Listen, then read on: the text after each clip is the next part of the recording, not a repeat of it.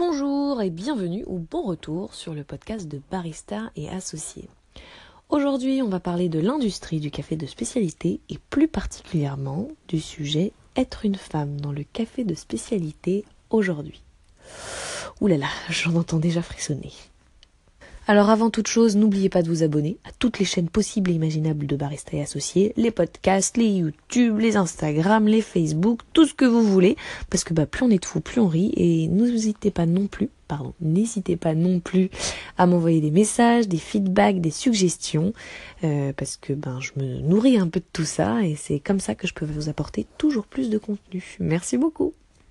Alors, être une femme dans le café de spécialité aujourd'hui. Alors déjà, pourquoi ce sujet? Euh, bah déjà parce que je suis une femme dans le café de spécialité, donc euh, ben en soi c'est un sujet. Ensuite pour euh, éventuellement que certaines puissent comparer leurs expériences à la mienne, parce que parfois en tant que femme on peut se sentir un peu seule et on peut ne pas toujours savoir si ce qu'on vit c'est parce qu'on est une femme ou pas, donc peut-être que certaines pourront trouver un lien. Et aussi pour que les hommes qui sont intéressés puissent se rendre compte de ce que c'est qu'être une femme aujourd'hui dans l'industrie du café de spécialité. Est-ce que je pense que le sexisme existe Bien entendu, dans le café de spécialité, évidemment. Alors on a un milliard d'études qui prouvent que le sexisme ordinaire est, présent partout. Donc là, pour le coup, c'est pas le débat. Est-ce qu'il y en a plus ou moins dans le café de spécialité bah, Écoutez, euh, je pars du principe qu'on a autant d'êtres humains dans le café de spécialité qu'ailleurs. Hein. On n'a pas plus d'anges ou de diables. Donc, euh, bah, je vois pas pourquoi ce serait différent. Hein. Voilà, surtout si on a plein d'études sociologiques qui nous prouvent en permanence que les milieux les plus aisés, les plus intellectuels et tout ce que vous voulez, ou les plus jeunes, ne sont pas à l'abri du sexisme, loin de là. Alors déjà, mon expérience euh, en tant que barista et en tant que professionnel du café de spécialité m'a amené en Australie et en France. Donc déjà, il faut savoir que le sexisme est beaucoup plus brutal en Australie qu'il ne l'est en France. L'industrie du café de spécialité australienne est franchement masculine, ce qui fait qu'il est plus difficile d'y entrer en tant que femme. Euh, et tout ce qui est euh, déjà manifesté en France va, avoir tendance à être amplifié euh, en Australie en tant que femme. Alors si vous ajoutez à ça le fait que moi j'étais euh, jeune, euh, j'avais l'air plus jeune que mon âge et étrangère, voilà, j'avais le jackpot pour pas être prise au sérieux.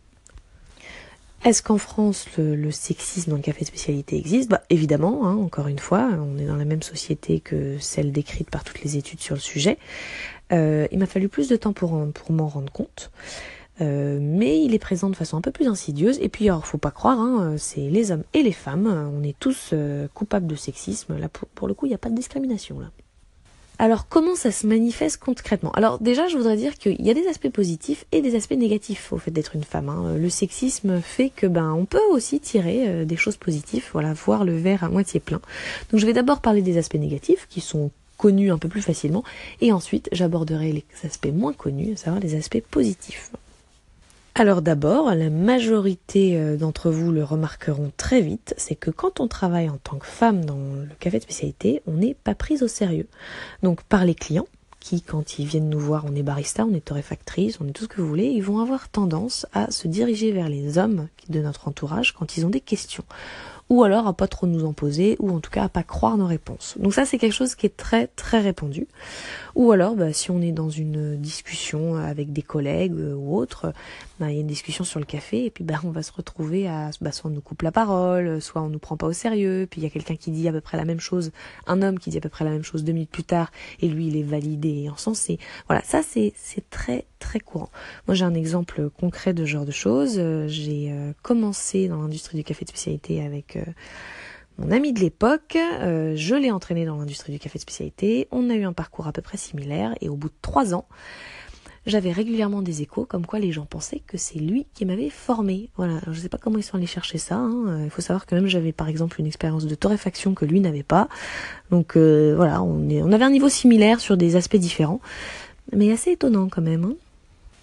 Autre façon de voir le fait d'être une femme comme un handicap, c'est qu'on est remise en cause, remise en question en permanence, notamment, notre légitimité à dire les choses.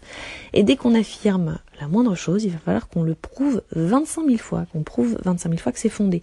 Alors que du côté des hommes, ils sont tranquilles, ils disent quelque chose, on part du principe que c'est la vérité absolue.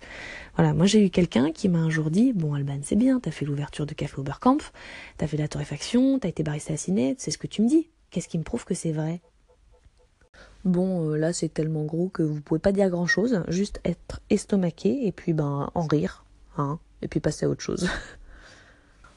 Autre aspect négatif, quand on est une femme, c'est qu'on est moins nombreuse. En fait, on est moins nombreuse quand on avance dans la carrière du café de spécialité, quand on avance et qu'on devient euh, plus, expérimentées, plus expertes, certains diront, bah, les femmes se font rares. Alors, est-ce qu'elles sont vraiment moins nombreuses proportionnellement ou est-ce qu'elles sont plus discrètes? Je pense qu'il y a un peu des deux. C'est-à-dire qu'il euh, y a moins de femmes et en plus, le peu de femmes qui sont là, bah, on les entend moins que, euh, les hommes parce que bah, c'est sûr, vu qu'il y a beaucoup d'hommes euh, à, à, tout niveau, il y en a forcément plusieurs qu'on entend à tous les niveaux.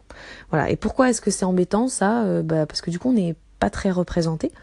Donc c'est difficile de s'identifier parfois. Et puis c'est surtout que ben, comme en tant que femme, clairement, on n'est pas traité de la même façon et on vit pas les choses de la même façon, parfois c'est agréable de savoir qu'on peut parler avec une autre femme qui partage le même genre d'expérience et échanger sur le sujet. Et ben là, c'est ça devient un petit peu difficile. Plus on avance et plus c'est compliqué.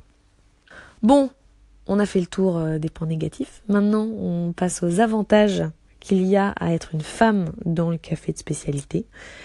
Euh, et on commence avec le fait que être une femme, ça peut être une opportunité. Parce que dans les cas de discrimination positive, ou ce qu'on va appeler ici discrimination positive, bah, la compétition est moins présente. Parce que forcément, comme il n'y a pas beaucoup de femmes, tout de suite, on est toutes beaucoup plus visibles. Voilà. Donc euh, ça, ça nous donne quand même un gros avantage où les hommes, eux, ont beaucoup plus de compétition vu qu'ils sont beaucoup plus nombreux.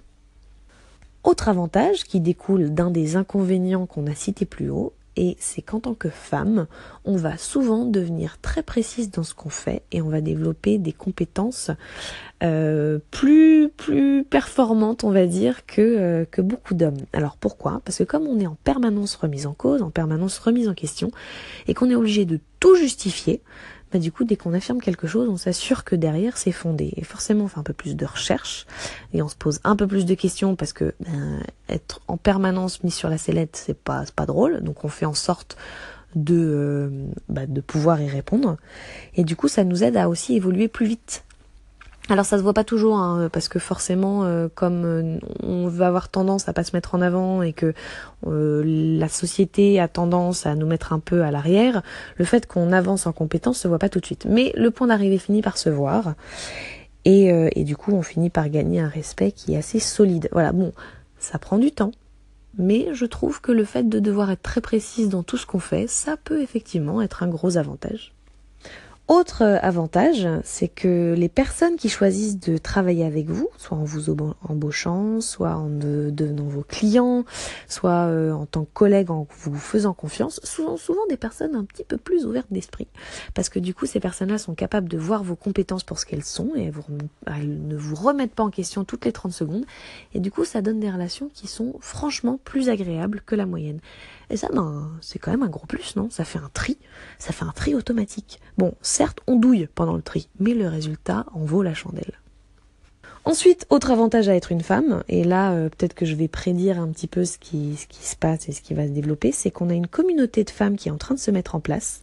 Et moi j'ai la sensation que c'est une communauté de femmes euh, qui est déterminée, euh, qui va être très forte, et j'ai vraiment confiance dans cette communauté pour devenir quelque chose de très dynamique et cette, euh, faire partie de cette nouvelle vague féminine, pas forcément féministe, mais en tout cas féminine, c'est clairement un atout.